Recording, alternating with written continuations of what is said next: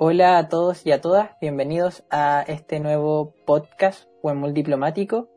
Soy Sergio Fuensalida y estoy junto a Kurt Chell y Lucas Bahamondes. Chiquillos, preséntense. Hola, ¿qué tal? Eh, mi nombre es Lucas Bahamondes. Eh, bueno, estudio Derecho en la Universidad de Chile. Soy escorpión, eh, ascendente acuario. Y... y... Ay, ¿cómo se llama este test?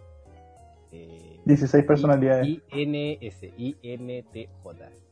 Ese es el resultado, no es el test. Bueno, el resultado, sí. dejo, mi vida eh, al desnudo. Yo soy Kurt. eh, sí, soy Kurt Chell, estudio Derecho al igual que Lucas en la Diego Portales, al igual que Sergio. Y soy Tauro, sí. Me parece una mala introducción introducirse con los, los valga la redundancia con los signos, pero bueno. Y yo soy Sergio Fuensalida, eh, soy estudiante de Ciencia Política en la Diego Portales, y para explicar un poco cómo nace One Diplomático, eh, y para las personas que llegan a escuchar este podcast, nosotros tres eh, somos colocutores de un programa radial de la radio Cero Anestesia, arroba Cero Anestesia en Instagram para que la busquen. Eh, sí, Queremos aclarar que para la gente que, que nos conoce desde ahí, esto no es eh, que no estemos desprendiendo del programa, sino que va a ser aparte donde, al igual que en A Buen Encendedor, el programa en el que participamos, vamos a estar hablando de política, pero acá eh, nos vamos a ir un poco más en la bola, como se dice. Vamos a estar hablando de política nacional, internacional y de, de varias cosas más respecto a, a la actualidad. Así que eso esperamos que, les guste. Nos pueden buscar en Instagram por ahora como arroba huemul-diplomático. Y eso, ojalá les guste. Yo quiero, bueno, eh, quería promocionar a Cero Anestesia, la radio eh, de carácter social, eh, que es como Santiago Norte. La página de Facebook es hashtag Cero Anestesia, todo junto. Instagram, arroba ceroanestesia.cl y también tiene una página web que también es ceroanestesia.cl, todo junto, en todas las opciones. Bueno, chiquillos, ahora para introducirlo en el, el primer tema, vamos a hablar de Piñera, de nuestro no tan estimado ni tan bien ponderado presidente de la República. Eh, específicamente vamos a hablar de lo que pasó ahora hace mm. poco, el, el lunes 22 de junio, en el funeral de su tío Bernardino Piñera.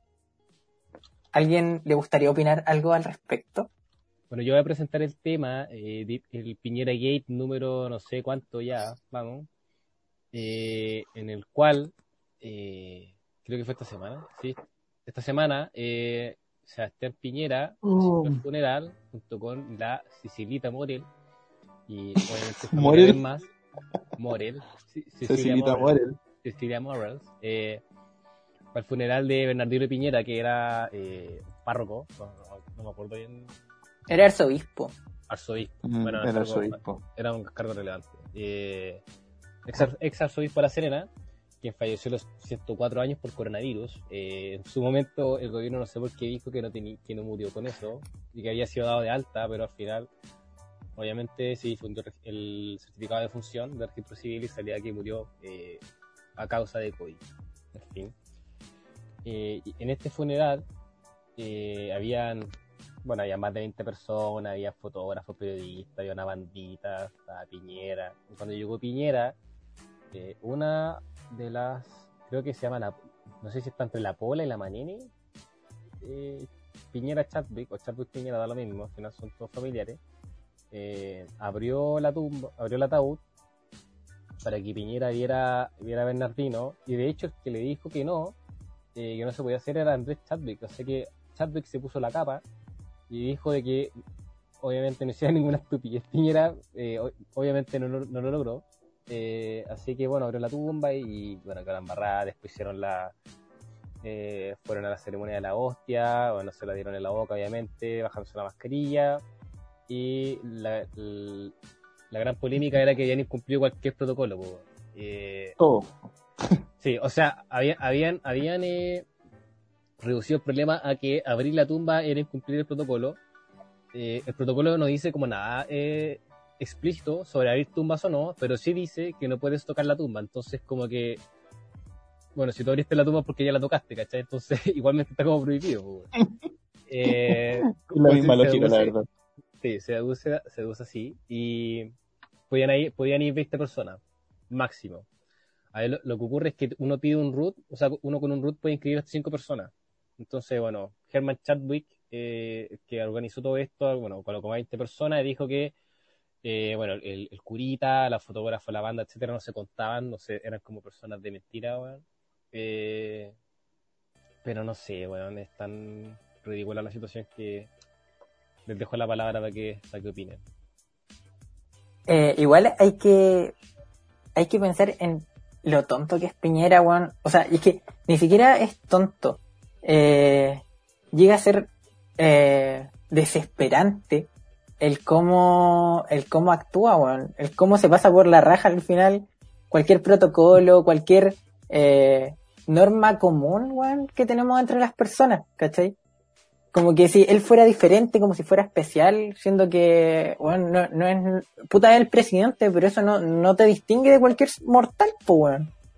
Entonces, Sí, siento que, Está el presidente y está el perraje, una wea así. Sí, pues, weón, y al final somos todos lo mismo, weón. Yo creo que por eso nadie quiere a Piñera, weón. Y Piñera algo tiene que, como que quiere que, que la gente lo ame, pero hace todo lo contrario, pues, weón. Él no puede ser un presidente querible, weón. Qué, qué, qué intenso, ¿no? oye, oye, yo la verdad no, no estaba tan, tan alterado. Y, y te iba a hacer, iba a hacer el comentario freak, iba a hacer un comentario freak.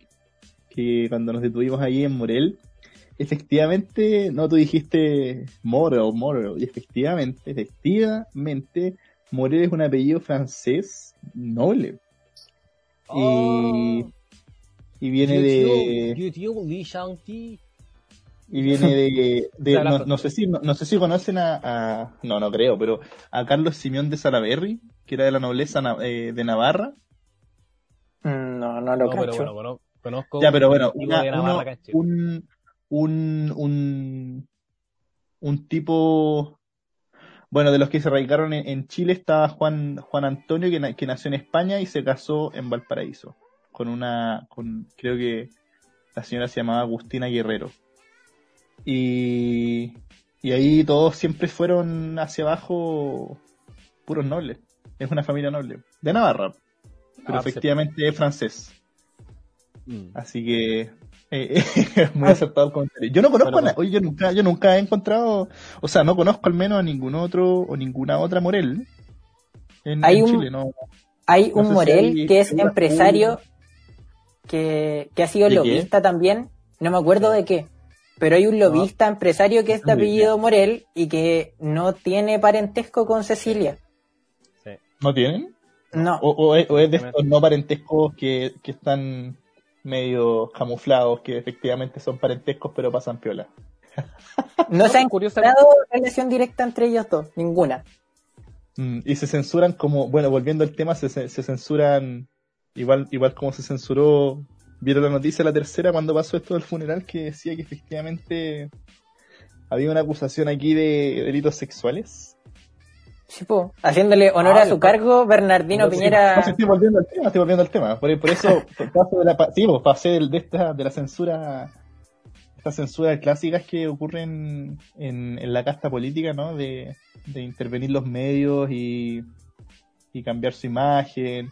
Bueno, pasó con, con, con Cabal.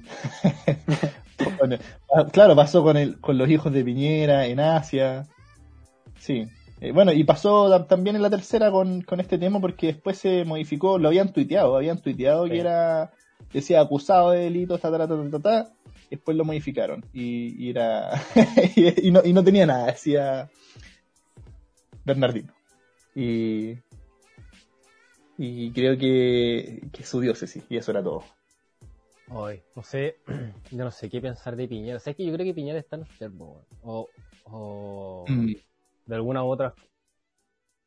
Bueno, el Tourette Oye, lo sí, tiene mal. Sí. Sí, pero eso, eso debe ser consecuencia de todo lo otro, la verdad.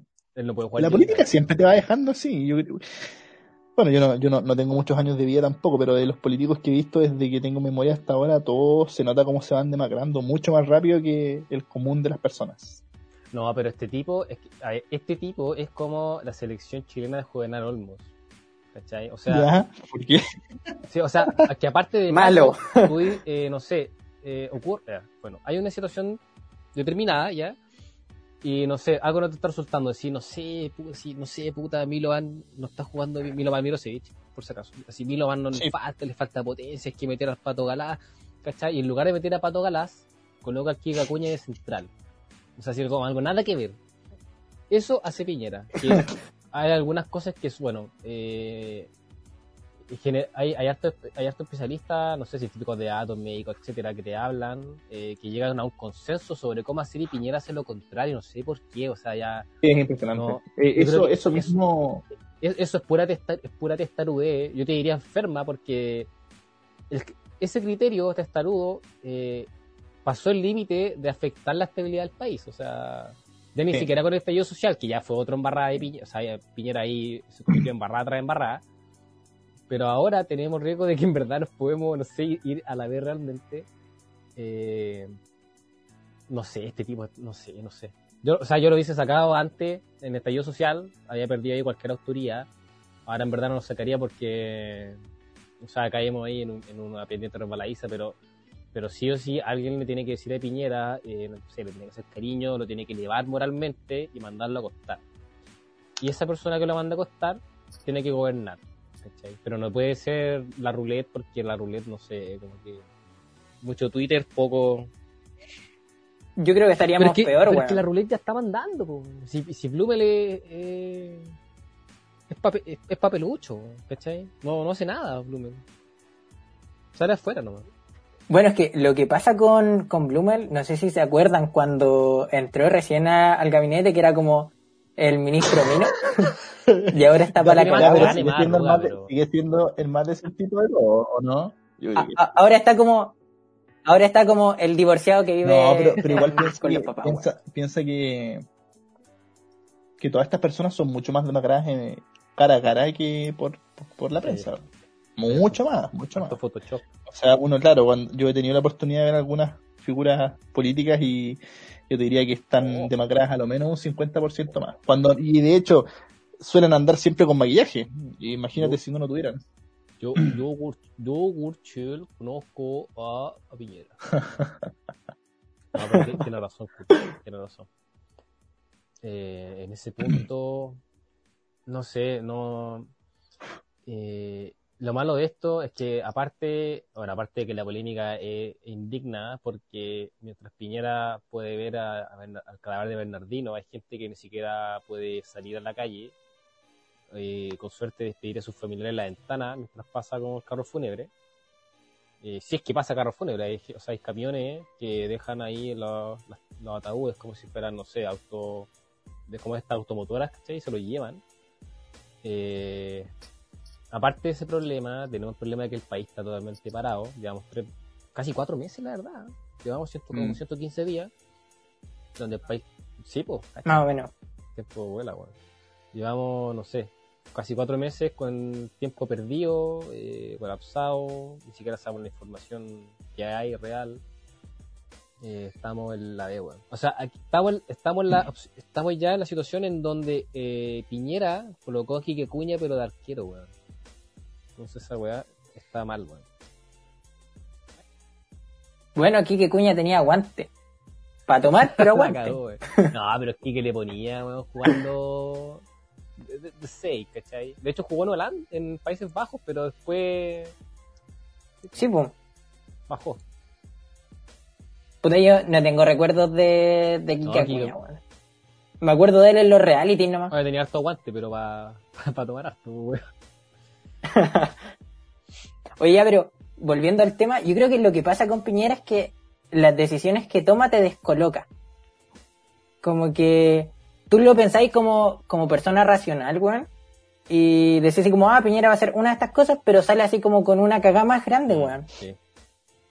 Eso es lo, eso es lo sorprendente del ¿cachai? Que uno dice así como, puta, ya no puede ser más weón. Y algo así. Así que... Yo creo que mm, si efectivamente tiene que ir por algún tema psicológico grave y relevante. Y lo que conversábamos, de nuevo publicitando a Cero Anestesia, lo que conversábamos en el podcast de hoy hasta que se cayó. en el live stream en Facebook. Sí. aquí lo estábamos conversando hasta que se cortó el internet en el estudio, eh, o sea, se cortó la luz en el estudio. Claro, yo recordaba ahí que este Piñera abriendo el ataúd es el mismo Piñera que cuando llegó a reunirse con Barack Obama en la Casa Blanca se sentó en el sillón presidencial sin preaviso y empezó a posar para la fotografía. es esa, yo creo que sí, no. Eh, bueno, y el, el, término correcto no es enfermedad, debe tener algún trastorno de la personalidad, efectivamente. Efectivamente, como el, como el diputado Alinco, ¿no? Que, que se puso ahí a, a, a oh, esa estuvo muy buena, weón.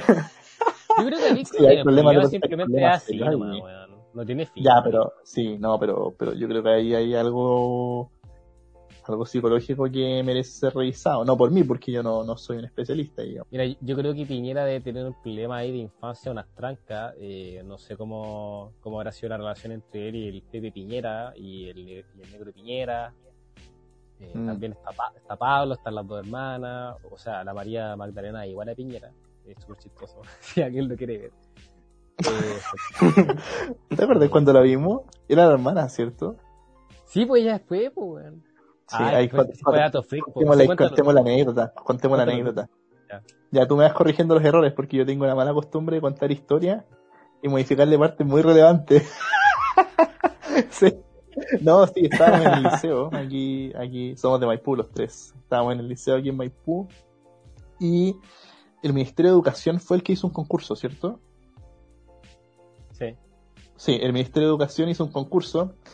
Y eh, teníamos que ir al barrio ahí, a Plaza de Armas.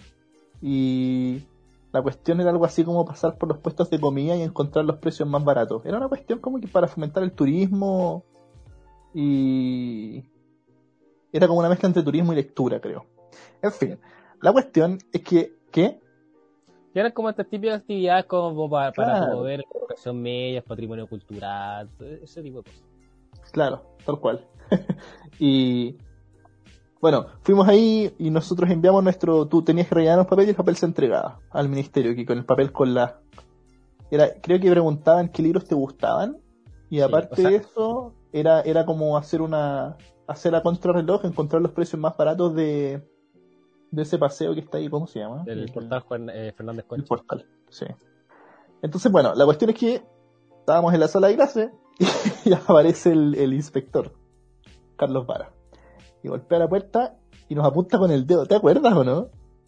Sí, a ver, sí, a ver, eh, complementando lo que dice Kurt, eh, era una, me acuerdo que fue una actividad, estos típicos paseos de curso como dentro de la de Santiago, en donde uno sí, el tiempo. Sí, iba porque al final no tenía clase. Y nosotros fuimos a, Plaza de Armas y nos dijeron que teníamos que pasear. Eh, no teníamos idea, que era como un concurso. Eh, sí, sí no sabíamos. No teníamos idea. Entonces, era un concurso eh, me acuerdo que éramos tú, eh, creo que la, la, o sea, una compañera y creo que otro compañero más, éramos como cuatro. No, éramos los tres, éramos los tres.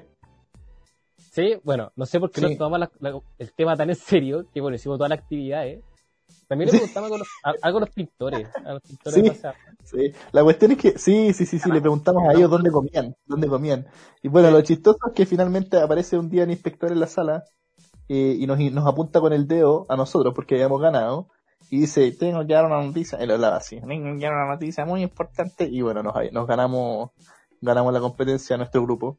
Entonces nos mandaron... como que el, liceo quedamos en tercer lugar, algo así. sí, loco, loco, loco. Eh, el Sergio no sabía esto. No, no te lo habíamos contado, ¿cierto? No, bueno, lo, loco es que, es que partimos y nos dicen, ya, tienen que ir a la premiación al Club de la Unión. Y nosotros así como, formales. ¿what? No sé, tienen que ir formales. En esa época. Mira, la cuestión es que llegamos, no, yo tampoco. Que llegamos a conocer el Club de la Unión. Bueno, llegamos al Club de la Unión, ya, todo bien, es, es, precioso. Y, y como que vamos al podio y había una mujer de espalda. Y se da vuelta, weón. Oh, loco, era Piñera, pero te lo juro, era Piñera. Y el Lucas me mira y me dice, weón, qué chucha. Y, yo- y nosotros nos decimos, tiene que ser pariente o no. Sí, es que Y ahí como, va a hablar, pero es igual, es impresionante, es impresionante. Sí. No tiene tics nomás, pero la- como que mueve la cara de la misma No, no, forma, no, sí, es Piñera con pelo. Es Piñera con pelo, es Piñera con pelo, es impresionante. Y la cuestión es que ya nos entregó los libros, nosotros muertos de la risa ahí en medio de la premiación. Pero nos entregaron unos libros al final. No, como que eran, ¿cuántos libros eran? Mira, no importa, la cuestión es que nos entregaron unos libros y impresionante, sí, impresionante, de verdad. Uf, la genética tira por ahí porque era, era igual, es igual, igual, igual. Igual, igual, para terminar la anécdota, me acuerdo que, bueno, nuestro liceo eh, de media no tiene uniforme, entonces ocupábamos una cotona y ropa, o sea, ropa Claro. informal. Y como no tení, bueno, como no teníamos uniforme, nos pidieron que fuéramos lo más formales posible. Nosotros, los tres estúpidos, fuimos con eh, formal ter- tío, o sea, estábamos listos para ir a, a- a- sí, po, Sí. De gala. y cuando vamos y llegamos, loco, había gente con uniforme completamente normal. Éramos los únicos contentos, loco. Éramos los únicos Oh, ¿De dónde salimos? Y lo chistoso es que usted no me queda El nido de águilas. El Me nido de águilas. Sí, sí, yo me acuerdo, Lucas flotaba en ese eterno.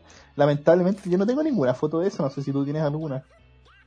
No, es que, es que bueno, yo, yo estaba en esa época como antifotos, entonces no. Bueno, cierre, cierre de la anécdota. Volviendo al tema de lo del funeral, hay mucha gente que ha dicho que aquí en Chile se está viviendo una ingobernabilidad. Esa palabra obviamente tiene su peso. No sé qué opinan ustedes. Eh, bueno, si hablamos de ingobernabilidad, eh, yo creo que por momentos pasamos por eso. No sé si ahora en la pandemia, porque en situación de pandemia como que todo se concentra básicamente en el Ejecutivo, también por, bueno, por el hiperpresidencialismo que tenemos en Chile, pero durante este gobierno de Piñera yo diría que sí hemos estado en momentos de, bueno, no hemos tenido Estado y tampoco hemos tenido gobierno. Eh, yo creo que lo más claro fue para, para el 18 de octubre, bueno, para esas fechas, donde básicamente nadie respetaba al Estado. Tuvimos, fuimos un, un país sin Estado, donde desde, desde la presidencia decretaban eh, toque de queda y la gente seguía como si nada protestando en las calles. Eh, y eh, de desgobierno o de ingobernabilidad, yo diría que también eh, pesa mucho los roces que, que tiene los ministerios y el mismo Piñera con, con el Congreso, que no han sabido manejar esa relación. No sé qué ha pasado con, con los diferentes eh, ministros que han estado en las Express, que son eh, los que más se encargan con, con la relación con el Congreso, que, que no han podido. No, no se han podido la pega, no, no ha tenido alguien que sepa negociar bien en el caso de, de este gobierno. Que Felipe Ward, Hay una... hongo Felipe Ward. Felipe Ward. Yo creo que Claudio Alvarado lo puede hacer mucho mejor, porque tenía más, más tacto en la subdere, pero Felipe Ward, ¿quién es Felipe Ward? Por algo está en el Mimbu, lo tiraron ahí como para rellenar. Para rellenar. Mimbu no es, no es una, no es como eh, inservible o inútil, pero de algo trata como, como lo ven. Es, un ministerio de segundo orden al No es final. político, Segundo y tercer orden, no es político. Pero, Bueno, hablando de, de Felipe Ward, igual él básicamente llega a las Express porque eh, UDI, la UDI necesitaba gente de ello en, en el comité político al final. Recordemos que Felipe Ward eh, era diputado, no sale electo y por eso yo creo que Piñera lo recicla y, y se lo lleva a bienes nacionales, si no me equivoco, que es donde entra. Entonces, básicamente alguien que está ocupando un puesto más por, por su militancia que, que eso, por cuoteo. Pero eso es normal, eso es normal en los partidos Sí, políticos. es muy normal y, lo, lo hacen todos los partidos políticos. Claro, en, todo, en todo, todos los partidos políticos y en todos los niveles. Y, y, y finalmente eso destruye, es una opinión personal, pero yo creo que eso destruye gran parte de la confianza en la institucionalidad y en las instituciones. Bueno, algunos, muchos podrían decir que eso no es relevante, pero yo creo que en una democracia que se dice república además parece ser algo bastante importante. Y que ya, y que ya lleva harto tiempo en decadencia, o sea... ¿Está mal eh, el cuoteo? ¿El joteo en qué sentido? En el sentido de que a un militante de un partido lo, lo sí, la cosa es de que a un a un político por militar nombra- en X partido lo terminan enviando a, algún ministerio. Sí. Sí, sí, yo creo que eso está mal. Yo creo que eso está mal. Yo creo que lo- los puestos políticos deberían ser ocupados por las personas más aptas para ello. Y en realidad, hoy en día, con los amiguismos que hay en política, la franja que tú tienes para elegir es muy amplia. Ahora, es bastante utópico lo que digo, porque finalmente los partidos políticos se mantienen ocupando esos puestos estratégicos que además les permiten ser plataformas para otros puestos más públicos y que tal vez no sean de tanta confianza. Pero claro, yo lo encuentro, un- yo lo encuentro un vicio, yo lo encuentro un vicio bastante relevante. Porque, o sea, efectivamente, esto es algo que, que recuerdo que nosotros conversábamos internamente fuera de podcast, de podcast fuera de medios. Estamos famosos. Y lo conversábamos internamente que, que efectivamente hay una, una vida del político que vive de eso y no, y no sabe hacer absolutamente nada más, ni está dispuesto a hacer nada más, entonces puede pasar toda su vida en todos los ministerios existentes en este país y finalmente no la gente no obtiene ningún tipo de resultado, ni ve que su país avance ni que progrese. O sea, yo creo que uno puede hacer esa crítica hoy en día porque no hay ningún índice que esté apuntando a que el país está, está creciendo o, o creciendo más de lo que debería crecer como un país con la economía que tiene Chile. Yo soy más, yo soy más escéptico y, y más pragmático. ¿En qué sentido? Eh, yo creo que el juteo es algo, eh, bueno, en una democracia representativa como, como la tenemos hoy día, y casi inevitable, pero hay cuoteo y cuoteo. O sea, está el cuoteo colocando a una persona apta para el cargo, o que por lo menos tenga, no sé, nociones que tú digas, bueno, esta, esta persona con este criterio me da confianza. Y hay cuoteos que no tienen mucha explicación, o que no, o que no son razonables, no se entiende, o sea, no son suficientes como, eh, ¿cómo decirlo? Eh, sus motivos. Y en eso está, por ejemplo, Fe- Ya, Felipe pero- Ward, Felipe Ward en la, en la Sexpress, porque Felipe Ward eh, yo no, cono- no lo conozco por ser una persona que tenga peso político y que sea capaz de, bueno, primero, para el gobierno, o sea, no, no digo que yo soy de derecha, eh, soy centro, centro izquierda, pero si queréis tener un Sexpress que te haga la pega, tenés, tiene que ser uno que tenga peso político, que le sea útil al gobierno, pero que además eh, ayude a tender puentes. Felipe Ward no hizo ninguna de esas, entonces no sé para qué está. Si querían colocar a alguien importante en el comité político, era tan fácil como meter a Evelyn Matei, que bueno, sin ser de mi, de mi gusto político ide- ideológico, sí sé que la tipa tiene presencia, eh, es buena para las chuchadas, y bueno, eso es como su dato freak, pero eh, la tipa coloca un tema en, en pauta. Y, la derecha, Oye, y, pero, la de- y la- y eso le conviene a la derecha, no sé por qué no lo, lo hace. pero ahí, me cambia- ahí me cambiaste el supuesto porque eso no fue lo que dijo Sergio. Sergio dijo otorgar cuoteo por las personas del mismo partido. Yo dije que el cuoteo era, era admisible si había cuoteo más eh, persona apta al cargo. Eso dije yo. No dije cuoteo o que sea persona apta para el cargo, porque al final cuoteo, bueno, eh, esté, esté en, la- en- en un mundo platónico o no, va a haber cuoteo acá igual en la Tierra y, y va a tener que Ya, aceptarlo pero nomás, esto no, a menos de que coloque reglas que Sí. probablemente se incumplan. Pero por último que, que esa élite que está gobernando tenga algo de sentido público que diga, mira, ¿sabes qué? Con la plata del Estado como que me da un poquito de pudor eh, robar esta, esta cantidad de plata o, o- o regalar esta cantidad de plata. eh, eso me parece igual de utópico que, legalidad. me acusaste a mí de utópico. ¿Cómo que no hay el siglo XIX? A mí me parece igual de utópico a, a lo que a mí me acusaste de utópico, porque eh, efe- efectivamente yo sí creo que los eligen más por amiguismo que por partido, pero que el partido es una base para eso y que no miran las capacidades, no para O sea, nada. es que- O sea, Pero es que, obvi- o sea, obvia- si no, no obviamente, a van, está claro, ¿no? obviamente van a elegir políticos que te generen cierta confianza, si son cargos de exclusiva confianza, más que nada, o no vas a elegir a alguien que tú no conozcas y que... No, pero más allá de eso, más allá de eso, cu- cuando Sergio me preguntó sobre el cuoteo político, yo estaba pensando efectivamente cuando se eligen personas por los amiguismos o por ser del mismo partido. Y, y además que es una persona apta para el cargo. Que, que... Que tenga experiencia en el área que vaya a estar, pues, ¿cachai?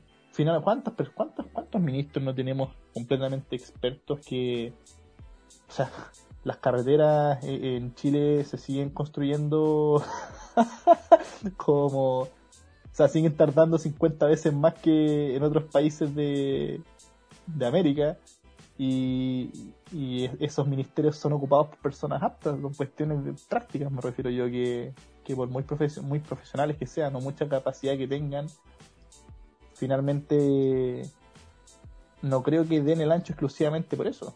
Ahora, el Lucas, lo que sí le concedo al Lucas es que siguen siendo cargos de confianza. Pero eh, si eso es justificación de poner familiares, poner primos hermanos, no. Claro, yo no, dije, yo no, dije, no apoyaba eso. Yo no dije que apoyaba eso explícitamente, obviamente era una No, no dije que lo apoyara. Eh... no, dije que lo apoyara, pero. Pero es que, aquí lo que importa, eh, bueno, esto es una visión crítica que tengo, eh, cómo Chile mira la política es que acá lo que importa, lo que tú estás eligiendo al fin y al cabo, o sea, en cargos de gobierno son personas. Y cuando eliges personas, eliges una historia que está de atrás, una experiencia que tienen, pero además eliges, eliges criterios, o sea, una forma de tomar decisiones. Entonces, por eso a, yo a mí no yo no me compro mucho cuando hay elecciones y te hacen como esta shopping list, que es como, no sé, esta, esta serie de promesas o programa cuando, no sé, po, la típica pregunta que, no sé, veis en Facebook y hay un candidato, no sé, a, cualquier, a, no sé, a, alcalde, cualquier cargo, ahora mismo, y te preguntan, ya, pero ¿cuál es el programa? Yo digo, ya, está bien que tú sepas el programa, pero de nada te vaya a servir el programa si esa persona es conocida por mentir. Como por ejemplo Sebastián Piñera. Que Sebastián, déjate terminar la idea, que Sebastián Piñera te coloca un programa en donde somos Estados Unidos con Alemania juntos pero sabemos que va a ser así porque, porque Piñera ha conocido, o sea, ha sido conocido por mentir más de una vez, por infringir la ley, por haber estado eh, prófugo de la justicia. Entonces, eh, lo importante. No te declararon reo por lindo.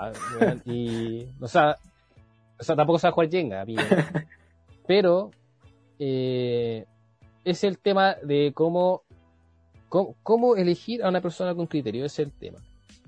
Ahora, no, ahora estamos viendo que nadie tiene criterio. Ah, es que. Eh, pero, pero no, no estamos inventando la rueda tampoco. ¿Cuándo los políticos han tenido criterio?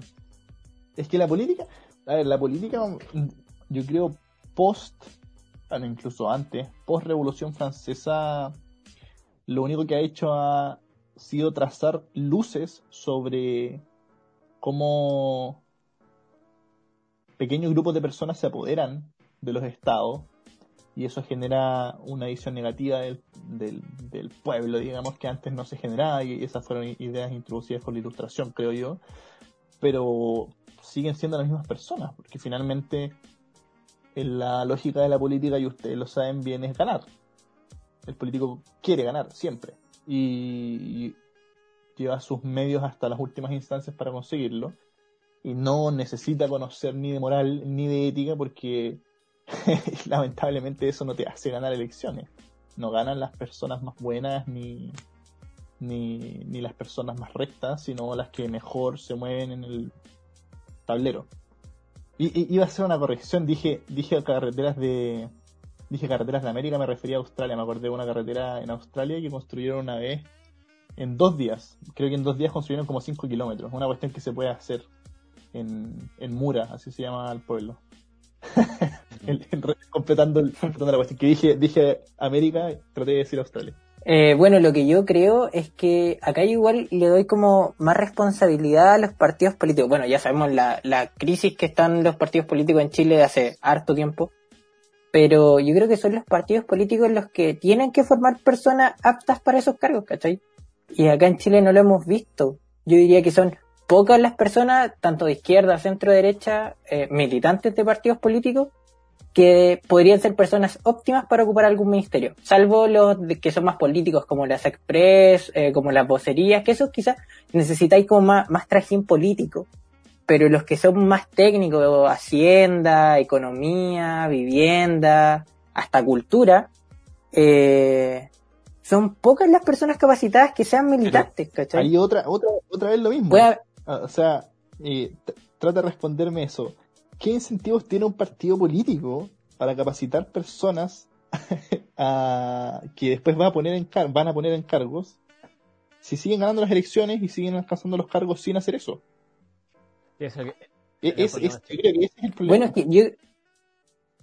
e- e- Ese es el gran problema. y Yo no lo, no lo dejaría solo en Chile, sino que en general, bueno, hay países donde, donde lo hacen mejor, pero no nos vamos a estar comparando con Alemania, eh, porque estamos lejos de ser Oye, eso. no, Pero yo creo que lo- Bueno, según Enrique lo según lo- París, los incentivos como- deberían estar Alemania tomó las cuarentenas dinámicas, o sea, le copió a Chile, de alguna u otra forma.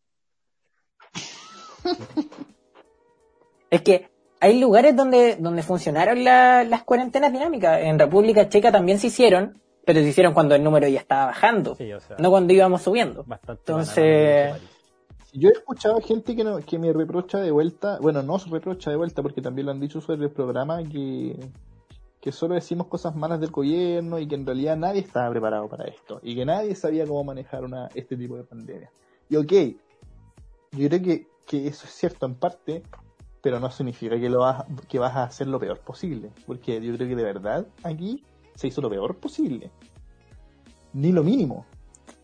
Es que, ¿sabéis, ¿sabéis que yo no te compro ese argumento de que nadie estaba preparado? Porque ya, es verdad, pero acá los primeros casos empezaron a aparecer dos meses después. Entonces, bueno, ya teníamos la experiencia de Asia, que no, no tenemos la disciplina de los asiáticos. Teníamos la experiencia de, de Europa, que no tenemos la infraestructura europea. pero podríamos, podríamos haber adaptado las situaciones que ellos estaban viviendo a nuestra realidad y eso Sí, no se hizo. es ¿cachai? cierto, es cierto, Lo pero, único- pero me refiero que lo único que se intentó copiar, eh, pero déjame terminar la idea. Lo, lo último, lo único que se intentó copiar fue esto con Mañalich de del contagio de rebaño. no me acuerdo cómo se llama. Eso, inmunidad de rebaño, que, que fue la estrategia que ocupó Suecia, que en Suecia igual hubieron hartos casos de contagiados, pero no así de muertos. Pero es porque, pero es, es porque, bueno, no podéis con- comparar la infraestructura hospitalaria de Suecia, un país primer mundista, todo lo que queráis, con, con nosotros, pues que acá sin pandemia los, los hospitales públicos ya están colapsados. Entonces, no, lo poco que copiamos, eh, lo copiamos mal. Bueno, eh, re- respecto a ese tema de la pandemia, mira, a ver, es imposible eh, evitar la pandemia porque es un hecho de la naturaleza, o sea, es como un terremoto. Pero eso no te obsta a no tener ningún manejo para evitar daños, ¿cachai? O sea, es como... es- mira, es como si fuese, si fuésemos, no sé, gobierno y hubiese un terremoto y yo diría, no, sé que no sé, no, tengo idea qué hacer. Me voy para la casa. Y, y se mueren 600 personas en un tsunami, pues, o sea, sí sí tienes, la capa- tienes que tener una capacidad logística para no para no para poner una muralla de 12 metros, ¿cachai? Para tapar el tsunami, pero sí para decirle a la gente, oye, corran. ¿Se entiende la idea, cierto? Aquí, aquí ocurre, Sí, lo, es que por aquí eso- ocurre lo sí. mismo con la pandemia. O sea, tú no puedes colocar una muralla y, y que todas las, y que 17, 18 millones de personas tengan traje anti-COVID, pero sí decirle, mira, eh, hay, este es el diagnóstico. O sea, ¿cuál es? Por ejemplo, eh, Mañalich dijo en un momento de que era imposible, eh, era imposible evitar los contagios. Nueva Zelanda refutó eso y países que optaron por bajar la cantidad de contagios refutaron esa tesis. Esa es la tesis de Mañalich era la que la que promovía la inmunidad de rebaño, era compatible con eso. Y Mañalich dijo que la gente se iba a recuperar cuando no había certeza científica de ello, porque porque fin y al cabo, lo que sabemos del coronavirus, yo no soy eh, obviamente epidemiólogo, pero sí trato de informarme para, para tener como un nivel adecuado para opinar, es que es un virus, ¿cierto? O sea, le aplica todo el conocimiento que uno sabe sobre los virus, pero no, no a rajatabla, o sea, tú no puedes aplicar la misma, el mismo conocimiento, no sé, de, de la fiebre amarilla o de, o de del virus que provoca la influenza al coronavirus. Hay cosas particulares que lo que, que uno no sabe, como por ejemplo la inmunidad, una inmunidad mediano o largo plazo que tiene, que al final se descubrió de que era bastante corto, y eso significa caer inmunidad de rebaño. Eh, entonces, sí o sí Mañalich tiene responsabilidad junto con el gobierno. Yo creo que Mañalich ha hecho un manejo eh, rayando en lo criminal, la verdad. Porque eh, el problema no solo que se equivoque, sino que mienta, sobre todo en el manejo de las cifras, y que no permita eh, una gestión transparente para que la gente pueda tomar, formar su propia opinión, porque eso es, eso es lo que hace el informe diario. Eh, el informe diario, de alguna u otra forma, eh, mete la información por un embudo, y ese embudo lo controla el gobierno. Y tú no tienes no tienes otra forma de conocer esa información, sino solo conociendo ese embudo que es el informe diario. Por eso, por eso es inconveniente para temas de transparencia. Sería mejor algo 24-7, pero no, ellos hacen el embudo. Y cuando se dieron cuenta de que ese embudo falló, de que esa info fallaba, bueno, ahí fue cuando comenzaron a preguntar a los periodistas y Mañanich no respondía. Entonces, eso eh, para mí es, es casi eh, eh, es tangencialmente criminal. Sí, no respondiendo a Sergio, le, le, encuentro toda la razón en lo que dice, que efectivamente tuvimos, bueno, uno diría, a ver, esto fue el, año pasado en China. noviembre. Tuvimos harto tiempo de, de delay como para prepararnos y ver qué ocurría. Pero, sin embargo, pese a ello, no teníamos cómo saber qué modelo de, de afrontamiento a la epidemia iba a ser el más exitoso o el que iba a funcionar mejor. Por eso digo que yo ahí concedo el punto respecto a que en ese sentido no estábamos preparados. Pero, pero las contradicciones se han hecho muy evidentes entre lo que dijeron que iban a hacer y que después dijeron que no querían hacer eso. y me refiero de nuevo a lo que dijiste tú, la inmunidad de rebaño, Sergio. Y, y cómo, cómo se movieron las cifras. Había por ahí una foto que yo nunca supe si era cierta de un, tal vez ustedes lo saben, de unos ventiladores que bajaban de un auto para subirlos a un avión y después volver a bajarlos como si estuvieran llegando recién a Chile. O sea, era real. Sí, era real. yo nunca lo, tampoco podéis tratar un, un ventilador como, no sé, de, de millones y millones de pesos, ah, por último una bolsita, como esas que, que se revientan. No, es que más, más allá de eso, intentaron jugar a, lo, a los 33 mineros, creo yo, con los ventiladores, y salió pésimo, pésimo. Y además, eh, creo que están imitando esa lógica, pero Chile ha cambiado desde los 33 mineros hasta ahora. O sea, Chile hoy está más dividido, probablemente más dividido que nunca en su historia, e incluso entre las personas que, como nosotros, que tenemos similitudes ideológicas. O sea, uno ve, uno ve al PS y al PC y hacen cualquier tontera por separado. Ve a RN, RN, actuando más de izquierda que la DC, más de izquierda que el PS, más de izquierda que incluso frente a Eso es porque hay caudillo, eso es porque hay caudillo dentro de RN. Claro, no, pero me refiero a que finalmente eso, eso fractura Chile, confunde y, y, en fin, es una cuestión muy problemática, pero, pero todo eso conjugado da como resultado que el gobierno, que al gobierno no le funcionó el plan, que trataron de de hacerse los héroes y es sorprendente, yo lo, lo, puse ahí en mi, lo tuiteé, si uno quiere ser feliz en este país, en, por lo menos yo creo en, en el resto del mandato de Piñera no tiene que esperar nada de Piñera. Nada, nada, nada, nada. Ni lo más básico ni lo más lógico se va a hacer. No, no se hace. Mira, yo, yo quiero colocar, espérate, quiero colocar un punto antes de que Sergio eh, comente. Quiero controvertir a Kurt eh, cuando dijo de que no había experiencia comparada. Si había experiencia comparada a esa fecha, existía sobre todo la experiencia asiática de China, Corea del Sur, Singapur. No había terminado. Igual. No, pero Corea del Sur bajo, empezó a tener su bajada en febrero. En febrero, ya, pero, pero, no había terminado. Eso pero si no va a terminar. O sea, no estamos, no, no, estamos en enero, no estamos en enero de Viejito, no va a terminar. 23 como para saber quién lo hizo mejor. Viejito, no, pero a ver, pero es que por eso tú tienes que posicionar el criterio a la época en donde tú tienes esa información. Esa información tú lo conoces. y por eso, ya, y en esa época yo creo que no había como saberlo, digamos, pero había que, había que usarlo. Bueno, yo digo, yo digo que sabía cómo hacerlo. Sí, porque, se había. ¿cuál, es hoy el, modelo exitoso? ¿Cuál es, que no hablas de modelo exitoso. Lo que tú tienes que hacer es tomar ciertas medidas, por qué ocurrieron, cuáles son las cuáles son las particulares las particularidades de ese país para que aquí puedan ser o no analogables. Por ejemplo, lo que es. Ya, pero yo te pregunto, ¿cuál es el modelo efectivo? Es que no existe modelo, efectivo. No existe modelo. Es que no es un modelo, son medidas por separado. bueno, aplica, aplicas criterio. Tú no puedes colocar, no sé, acá de un día para otro, un millón de test diarios 24 horas en la calle, porque Chile no tiene esa capacidad de personas porque viven 19 millones de personas, no, viven 200 millones de personas, como puede ocurrir en un país asiático, ¿cachai? Además había experiencia... Ahí estás diciendo lo mismo que acaba de decirte. Pero te estoy diciendo... Que finalmente no, tenías cómo... Bueno, puedes llamarle medidas si quieres, puedes llamarle paquete de medidas nadie sabe qué paquete de medidas es el más óptimo para afrontar. Sí, había, había cuarentena total. la cuarentena total. Cuarentena total y lockdown. Lockdown es cierre de ciudades. Y eso ocurrió. Ya, pero por ejemplo, por ejemplo, Inglaterra. ¿Eso pasó en Inglaterra? No, porque, no, porque Inglaterra aplicó. La gente se fue a bañar a la playa y se reactivaron todos los casos. Inglaterra, a ver, a ver, acá hay dos temas. efectividad de las medidas y proyección a largo plazo de la pandemia, que son dos cosas distintas. En la primera tú tienes que tener en cuenta no resolver la pandemia, porque es imposible. Tú no tienes, cuando no haya vacuna, o sea, mientras no hay vacuna es imposible resolver la pandemia, entonces vamos a estar en este limbo por quién sabe cuánto.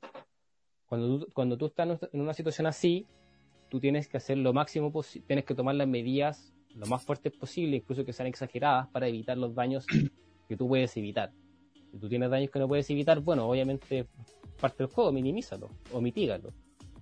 Eso lo hizo, por ejemplo, Francia, lo hizo Suiza, o sea, no, Francia no, Alemania, perdón, lo hizo Suiza. Eh, vimos que en, febrero y en, febrero y en marzo eh, Italia y España no están haciendo ejemplo. Si, si mal no recuerda, en, en el 3 de marzo, 2 de marzo habían partido Champions League en Italia, en España, que se decía que lo que pasó en España con el 8M. Se decía que tenían que suspender esos eventos. De hecho, hubo un partido entre Valencia y Atalanta, en donde, bueno, curiosamente los dos, los dos países más afectados, eh, eh, Atalanta de, Italia y Valencia obviamente de España, en el cual fueron, creo que como alrededor de 20.000 hinchas de, hinchas de Italia a España, o sea, de un país contagiado a otro país más contagiado y quedó la embarrada. Entonces, eso, cierre de fronteras es, por ejemplo, una medida. Eh, de, aviones de, aviones de pasajeros, no aviones de carga. Estoy de acuerdo, estoy de acuerdo. Por eso ahí tienes una medida. Y Chile.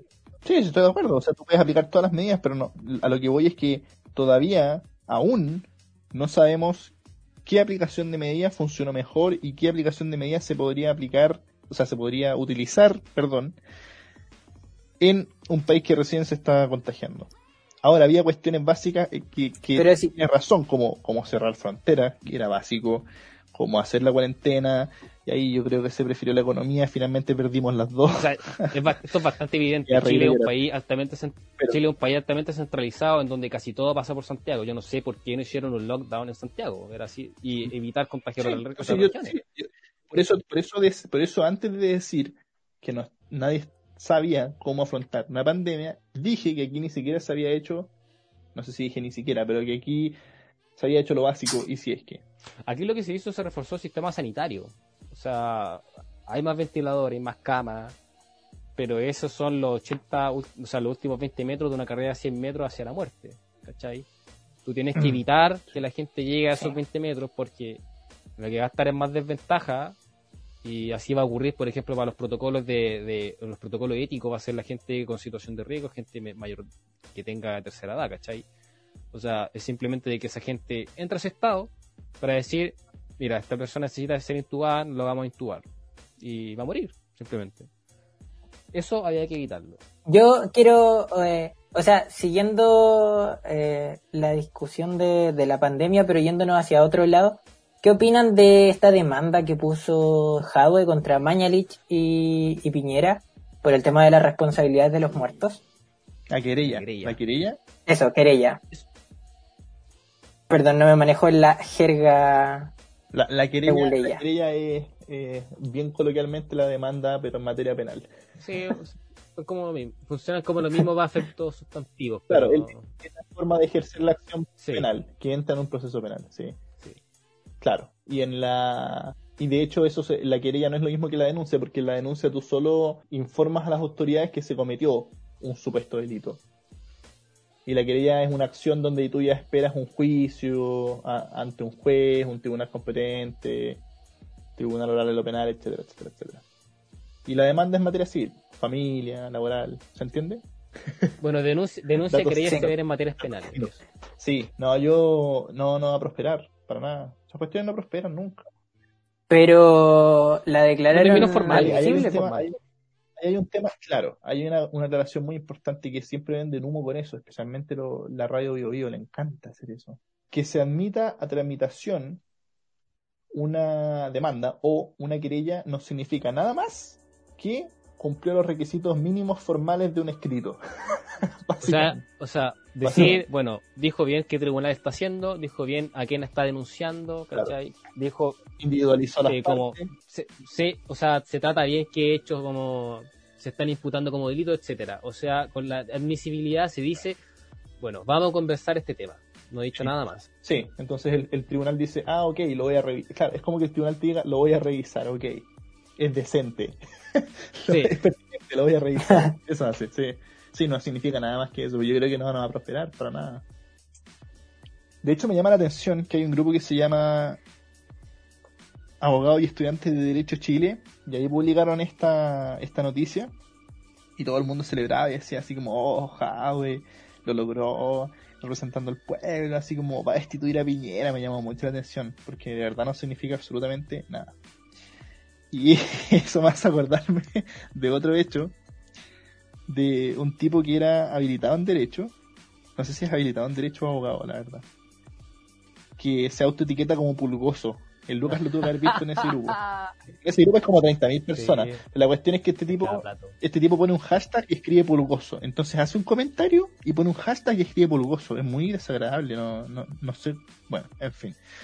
La cuestión es que ese tipo presentó un recurso de protección ante la Corte de Apelaciones porque lo echaron de un grupo de Facebook de abogados y estudiantes de Derecho. ¿Ya? Una tontera. Y una estupidez, o sea, mira la estupidez que presenta ante un tribunal de la República.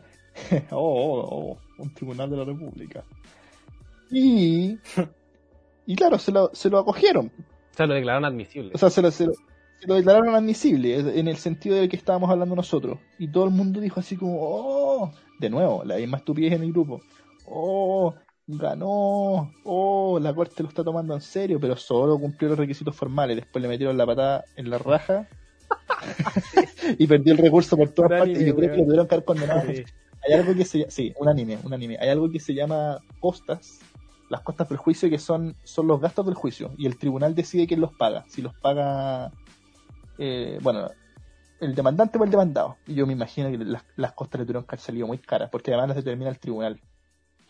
Entonces, Una espero que haya perdido sus buenos millones por hacer esa estupidez, porque fue bastante molesto. A mí no creo, no creo que millones. Una pero, tontera. pero tontera. Pero, weón. pero es para ejemplificar que no sirve de nada, porque en ese caso el fallo fue unánime y en muchos otros casos los fallos son unánimes y se rechazan, entonces no significa nada. Y enlazándolo con lo que habías dicho tú, Sergio, efectivamente es una movida política muy inteligente. Es que yo creo que está más que claro que Jadwe va a ir. No sé si alcanza a estar sí o sí en la papeleta, pero, pero sí va a querer ser candidato el próximo año. Yo Y de hecho, él va a ocupar la plataforma porque, eh, no sé si saben, pero un alcalde que esté en el cargo sí puede postular a la presidencia. Entonces, él va a aprovechar primero las elecciones de abril, porque va a ir de nuevo a la reelección como alcalde, Claro, y, eh, y de ahí va, va a querer hacer su campaña presidencial. Está haciendo básicamente lo mismo que la vino en Las Condes. me, A mí me parece acordé, mi- me acordé de otra, de otra estupidez. Sí. Dale, Bueno, dale, Lucas. es Que eh, efectivamente Jade está, eh, bueno, dentro de la encuesta. Ahora sí, bueno, la gente que le gusta la encuesta eh, lo seguirá mucho más, pero está eh, dentro de los más populares, junto con Joaquín Laín. Eh, pero yo creo que hay un, bueno, valga la redundancia, hay un gran pero en la campaña de Jade y va a ser lo que diga el propio partido. Recordemos que el, el Sí. Partido Comunista es un partido bastante estratégico. Eh, existe disciplina interna. eh, yo creo que es de los pocos partidos donde la disciplina interna eh, se cumple realmente. O sea, pueden decir de los comunistas cualquier tipo de cosas, pero eso sí se cumple. Hay una cultura respecto a ello. Y son militantes. Son militantes. Son disciplinados. Y, y ahí, Y eh, el, eh, el gran pase, el gran check para la campaña de Jado va a ser lo que diga eh, Telier. Si Telier le dice que no, eh, Jado no va a ir. De hecho, eh, me acuerdo que, bueno, no me acuerdo qué polémica fue, pero eh, Telier, o sea, Jade tuvo que deshacerse, tuvo que deshacer lo que dijo, porque Telier le dijo que estaba en de, de desacuerdo de lo que dijo Jade. Y después Jade eh, reculó, fue como, va, este tipo que, no sé, uno puede decir que es justiciero, puede ser un, un nacho, zurdo, etcétera. Eh, Es que, re- reculó porque Telier le dijo algo.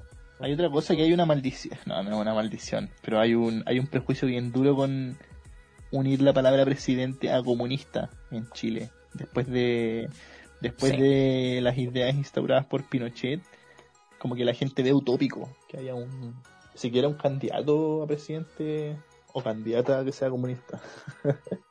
Es que lo que pasa en Chile es que está bien internalizado el tema de que de que el comunismo tampoco es bueno y eso, eso igual es, producto de, la dictadura. O sea, eh, tú lo veí, hablando que Lucas dijo la encuesta, mí me gusta mucho revisar y trabajar con encuestas. Eh, la gente si bien entiende que este neoliberalismo que tenemos en Chile no es bueno, eh, la gente tampoco quiere un, un modelo comunista, un modelo socialista. Como que también está, está ese rezago a, a, ese modelo y a lo que significa el Partido Comunista también. Sí, hay que entender que el Partido Comunista eh, nunca ha sido muy popular en Chile. Yo siento que probablemente si la gente supiera lo que es el comunismo, sí querría, gran, gran parte de las chilenas y chilenos al menos, sí querría un, un bueno, no es un gobierno comunista, un socialismo utópico. pero, pero lo que pasa es que, es que, bueno, desde que, desde que existe, desde que existe, de hecho, el manifiesto comunista que ha sido desprestigiado por, por lo que él llamaría burgueses a, nivel mundial. Y bueno, el, el, manifiesto comunista es en el mejor de los términos un panfleto. O sea, lo digo en el mejor de los sentidos, es un panfleto. Entonces, claro, es lógico que se le ataque por, por, por cómo está escrito, pero no sé, no sé si se comprende tan bien. O sea, si uno le pregunta a una persona qué es el comunismo, las, las personas empiezan a, empiezan a salir con que, con el típico, ¿por qué eres comunista y tienes un iPhone? O, o los comunistas quieren todo gratis. como que los comunistas quieren todo gratis, que no trabajan, que son flojos, y puede ser que hayan comunistas que no trabajen y sean flojos, como, como hay personas así en todo el mundo, y eso no tiene nada con su orientación política. Pero yo no conozco no conozco, a ver, yo conozco un comunista que yo lo veo y es un comunista, de tomo y lomo. Y ni siquiera es una figura política, es un militante del, Partido Socialista, de hecho. No conozco a ningún comunista en Chile. No, no, recuerdo cuándo fue la última vez que Chile tuvo un comunista. Tal vez en, en los tiempos... Marín puede ser. Claro, antes, de los, antes de los 70, en los 60, tal vez en los 50. No, pero... pero... Marín fue en los 90 o sea, más o menos reciente ella por lo menos. La última gran... Yo diría que fue más cercana al socialismo.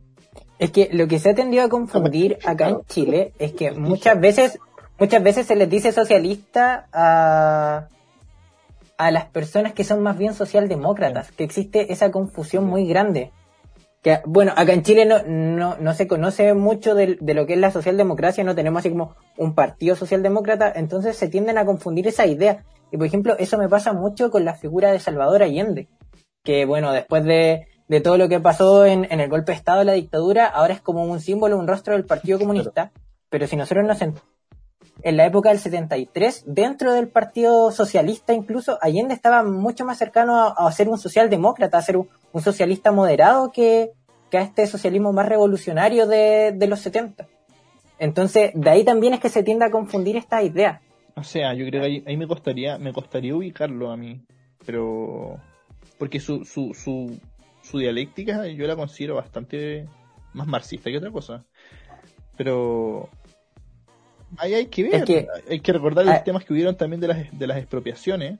De hecho, esa es el, eso, ese es el capítulo, si no me equivoco, es el capítulo 3 o 5 del Manifiesto Comunista, que cierra con los principios, con los objetivos básicos iniciales que tienen los comunistas, y dentro de ellos están las expropiaciones. Y dentro de ellos están varios planes que, que ellos estaban instaurando. Ahora la cuestión es que eso, el, problema es que eso no necesita ser inherentemente malo, ese es el tema. Ese es el tema, no, no requiere ser inherentemente malo. Entonces, finalmente, yo dije desprestigiar, pero más que desprestigiar, se lleva al absurdo el, el argumento marxista que tal vez tiene cosas más rescatables de las que la gente cree. Yo lo digo sin ser marxista. El trosco. Kurt, no, el trosco. No, pero nada, pero pero, pero es que finalmente. Tiene un buen diagnóstico, sí es cierto. Sí, eso pero, es, pero, pero, sí, pero, pero, su modelo, modelo de, de, de, cambio de sociedad y de sistema político es fracasó. Su resultado. La, historia dejó esa lápida súper fuerte, sobre todo con la caída del muro de Berlín y con la caída de la Unión Soviética. Es, muy difícil que se lo saque. Eh, eso no significa de que, que no sé, proscribir, prohibir al Partido Comunista, tampoco hay que ser totalitario, pero, pero, es un muy buen diagnóstico. O sea, al final el, cap- el capitalismo eh, siempre cae eh, cíclicamente en estos shocks, en estos golpes, en estas crisis que no se sabe auto, no se sabe cómo autosanar. Si ocurren estos shocks, Mm.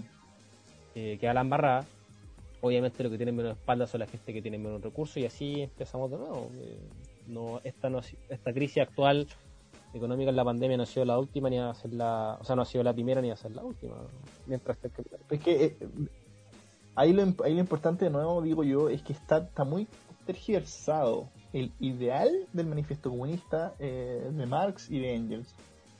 Finalmente, eh, lo que intenta hacer Marx es develar que, que las luces que llegan con la ilustración no son las luces de todos, sino que son las luces de... sino que siempre son en cualquier momento histórico las luces de una clase que oprime a la otra, que es solo una verdad. Lo, mismo que, lo mismo que Nietzsche le critica a, su propia sociedad, que esa verdad ilustrada de que se puede alcanzar la, la autonomía eh, aplica solo para unos pocos y de hecho recuerdo que explícitamente Marx dice en pocas palabras, eh, refiriéndose a la burguesía, crea un mundo a su propia imagen. Entonces, sí, sí. Y además el manifiesto comunista está pensado para ser, bueno, es, es- tal vez es críptico un poco, pero está pensado para ser leído por cualquier persona, creo yo. Entonces, ahí la invitación es a leerlo. Antes de, antes, antes de criticarlo. A mí, a mí no me convence, pero te- como dice Lucas, tiene un diagnóstico muy, muy crudo, muy panfletario, muy crudo, pero muy, yo creo que es muy bueno. Es muy bueno. Si yo hubiese leído, o sea, si yo, si yo hubiese vivido en esos tiempos y hubiese leído el manifiesto comunista, probablemente me habría, me lo habría comprado, sin duda, sin duda, ¿Habrías militado? como militado. Pues, bueno. Bueno, me refiero no a, a leer el, el manifiesto, no sé, pues con Marx al lado, pero Como, sí haber participado en, en los futuros movimientos comunistas que, que existieron después. en la lucha obrera. Puta, es que yo me refiero a, a no necesariamente haber estado leyendo con, con Marx al lado, pero sí en haber participado en el Partido Comunista. No, yo te hablo, yo no te, yo te hablo del tiempo en que Marx escribe el manifiesto. y- Sí, pero por eso, yo, yo no te pregunto en esa época. ¿En qué época me preguntan entonces? Por eso te pregunto, si hubieras, eh, teniendo en cuenta el haberte leído, sí, haber, haber participado. Sin duda, porque yo creo que, o sea, si hubiese sido un proletario, como diría él, sí, sí, claro. pues, o sea, ¿cómo a un proletario no le va a hacer sentido lo que explica Marx? Es difícil que no. Eh, además, de hecho, e- es, el mismo Marx que dice que los comunistas no representan a ningún partido particular frente a los otros, que, que sus intereses eh, son los de todo el proletariado y no otros, y que finalmente enfatizan y hacen valer los intereses que son comunes de todo el proletariado, independiente de la nacionalidad, tratando de darle un sentido internacional.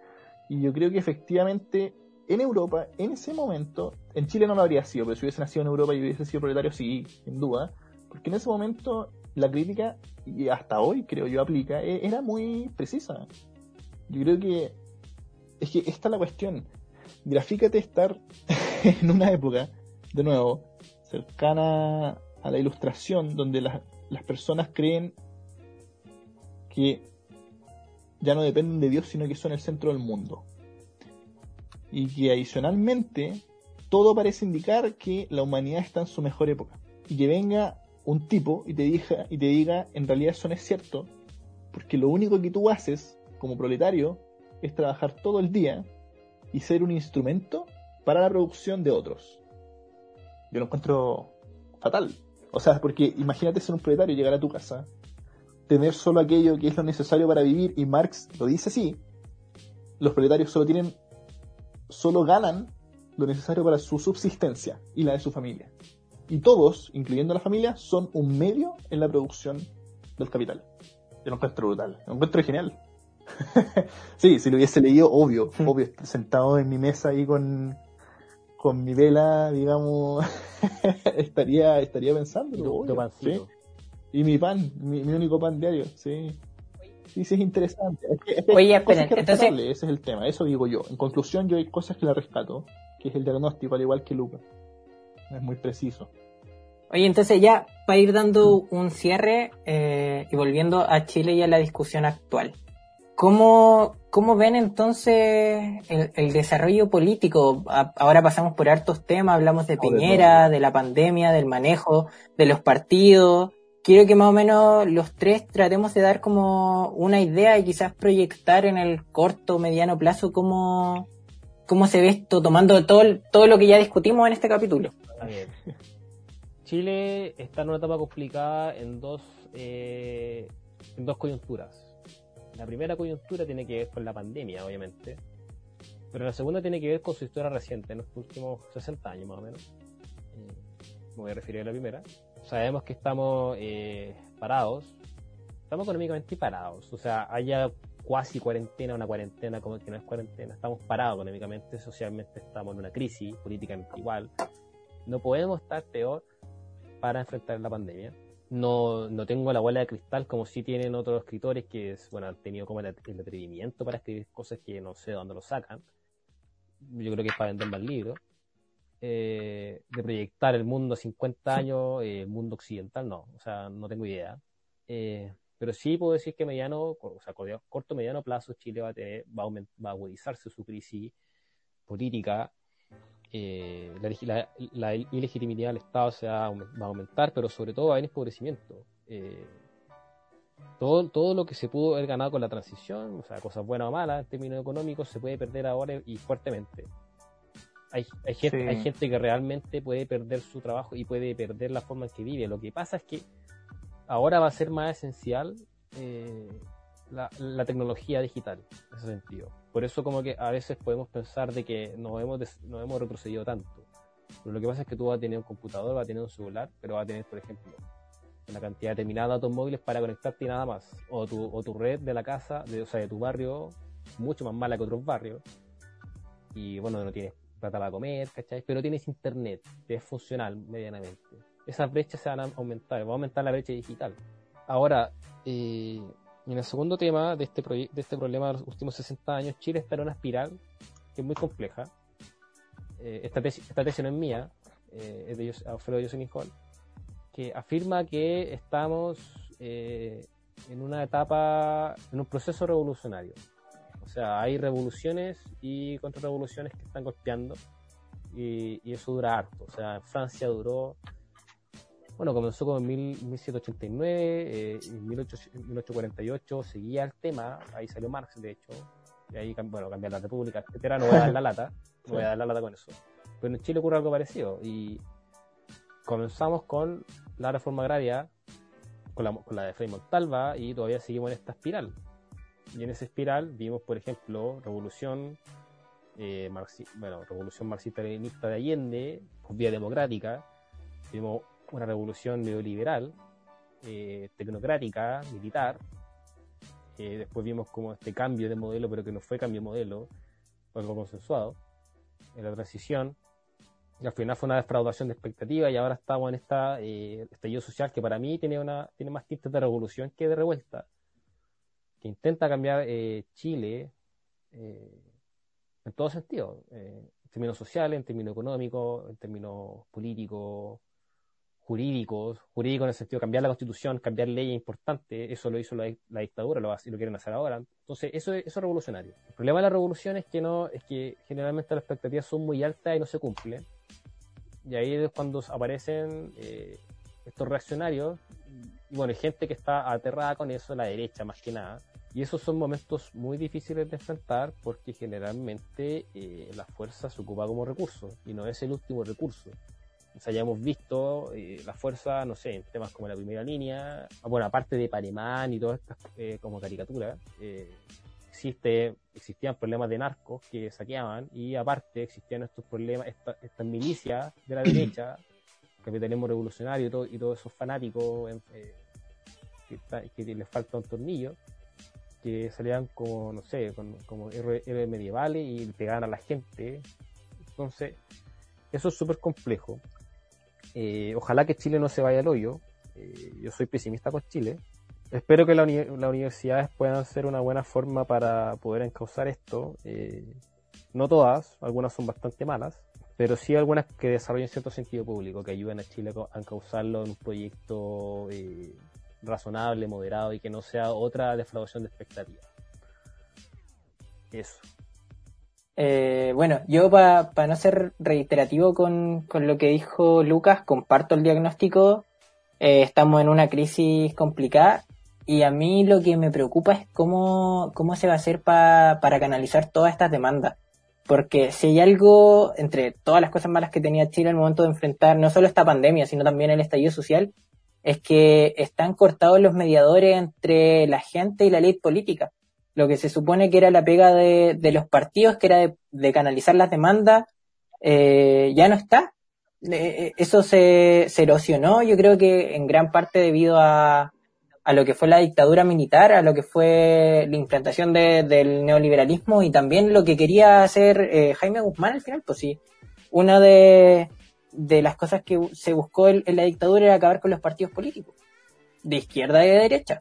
Era que, eso ya no pasara por, por un tema político. Y ahí es cuando también uno se ve eh, en la gente, sobre todo con las protestas, que decían, este no es un tema político, cuando claramente lo es.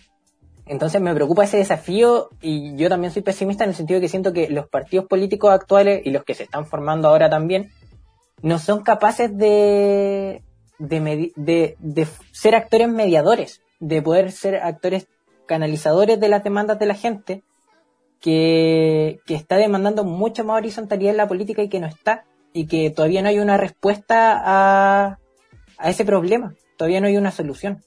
No sabemos cómo, cómo hacerlo porque siempre, eh, yo soy de los que cree que igual siempre tiene que haber una cúpula, por así decirlo, gobernando, porque es imposible que los 18 millones de, chilenos que somos eh, estemos participando de cierta forma en, el manejo del Estado. No podemos hacer un, un plebiscito, un referéndum para cada ley y cosas así, pero es como también está esta desconexión entre quiénes son al final los que, los que están tomando estas decisiones y las personas de a pie, las personas comunes como, como cualquiera de nosotros. Y me preocupa, porque podemos, ahí sí podemos caer en un desgobierno, en que al final lleguemos a un momento en el que en una papeleta vamos a tener a ocho o nueve candidatos, pero que van a ser los ocho o nueve candidatos de siempre, que no van a representar a más que a, su grupo político, a sus bots de, Twitter, y creo que es un desafío importante para la política a nivel internacional. O sea, esto no solamente está pasando en Chile, está pasando en Norteamérica, está pasando en Europa. Y es difícil. Yo creo que ah, hay que replantearse seriamente la, democracia representativa en la que estamos, que sin ser perfecta sigo creyendo que es el mejor modelo que existe hasta ahora. Entonces tiene que venir también una, una nueva generación de, no sé si decirles netamente políticos, pero políticos y políticas que, que no sean de este mundo de, de elite, pero que sí estén bien preparados. Y, y no sé cómo, cómo se va a solucionar al final. Yo creo que eh, esto va para largo y, y va a tener que salir una solución ingeniosa que hasta el momento no está. Eso. Bueno, en mi caso, evitando ser reiterativo con muchas cosas que ustedes ya dijeron y sobre las cuales comparto. Hay otras que no tanto. Yo tengo ahí mis peros por la democracia. como forma, como forma ideal. Pero lo público requiere una pretensión de permanencia de tal forma que, que pueda superar el carácter mortal, ¿no? Como nos dicen, como nos han dicho muchos filósofos como, como Arendt y este carácter mortal y no permanente que existe no solo en los humanos, sino también en las instituciones y, finalmente el mundo como lo, como lo levantamos. En nuestro caso, nuestro mini mundo que es Chile. Esta, creo que en Chile, esta, esta forma de, de ver lo público ha hecho que nos veamos los unos a los otros sumergidos en, la impermanencia. Entonces eh, nos consta que la muerte se vuelve algo inevitable y que por ende la supervivencia del diario vivir se torna inherente al ser social. Entonces, tenemos que alcanzar la supervivencia sí o sí. Como consecuencia de eso, yo creo, el interés por lo público se pierde completamente entre el deseo que tiene la gente de seguir viviendo y la noción de estar a contrarreloj en ese deseo de vivir. Entonces, este impulso, que, es más bien mercantil, de mantenerse sobreviviendo, de, seguir en la rutina, nos lleva a pensar que entonces todo lo que tenemos que hacer en el campo de lo social tiene que necesariamente destinarse a adquirir riquezas que nos permitan un mejor pasar en la vida, digamos. Entonces ya no pensamos como los griegos que creían en la permanencia de la huella mundana más allá de la mera existencia humana y que, eso a su vez dependía de cuán excelentes pudiesen ser sus obras y su alma al cumplir su rol en la poli. Entonces, recuerdo ahí que Arendt, como mencionaba muy asertivamente, destaca una frase de Adam Smith que dice que que los hombres de letras, lo que hoy en día ayudan a a los políticos chilenos, encuentran en la admiración pública parte de su recompensa. Si es que no, su búsqueda exclusiva mira a obtener ganancias económicas. Entonces ya no hay una intención de hacer que el Estado, de nuevo, y lo público, perdure más allá de la obra de cada político y que de esta forma sean excelentes o lo mejor posible, sino que más bien hay un mero reflejo de, del egoísmo disfrazado de poder de ejecución en lo público. Y ahí hay dos cuestiones que yo esperaría que pasen, pero sé que no van a pasar. La primera, y aquí se haría mi mejor escenario si pasaran, de los políticos yo podría esperar, creo, que generen instancias de acuerdos transversales que nos permitan mantener la suficiente estabilidad como para evitar que la percepción ciudadana se convierta en un campo de batalla, que es lo que tenemos hoy. Entonces, en ese sentido, creo una nueva constitución oxigena el diálogo, y de la ciudadanía, a su vez, sería esperable el máximo abandono posible de lo propio cuando se trate de la esfera pública. Y que así se recuerde que, este espacio público siempre es y debe ser diverso, pero que ello no necesita ser sinónimo de pérdidas irreparables en la propia humanidad personal. Como creo que eso no va a pasar, veo adelante un campo de batalla de nuevo, que sumado a una crisis económica y a todo el diagnóstico que acabo de hacer, nos va a llevar a, a un país muy, muy, muy oscuro, digamos, con un futuro bastante incierto. Incluso en el hogar, ¿no? O sea, el hogar hoy se ha vuelto algo tan irrelevante como, como patear una piedra que se nos cruza en medio del camino cuando vamos caminando por la calle. Eh, entonces el hogar que antes era un espacio de recogimiento y de reunión con los que uno creía que formaban parte de un mismo núcleo, hablo de Grecia, hablo de Roma, se vuelve hoy un espacio donde ya ni siquiera la emocionalidad tiene refugio y recepción familiar. Entonces, lo desastroso de eso es que el chileno y la chilena se ve abandonada a la soledad de sus conciencias. Bueno, y con estas palabras eh, damos por terminar nuestro primer capítulo piloto. Si llegaste hasta acá de parte de, de los tres, te quiero dar las gracias. Y quiero recordarte que nos puedes seguir en Instagram a través de arroba huemul-diplomático. Y para más capítulos nos puedes escuchar a través de Apple Podcast, de Anchor y de Spotify. Búscanos como Huemul Diplomático. Eh, eso, eh, muchas gracias por escucharnos nuevamente y si te gustó, puedes seguirnos para muchos más capítulos. Muchas gracias y nos escuchamos a la próxima.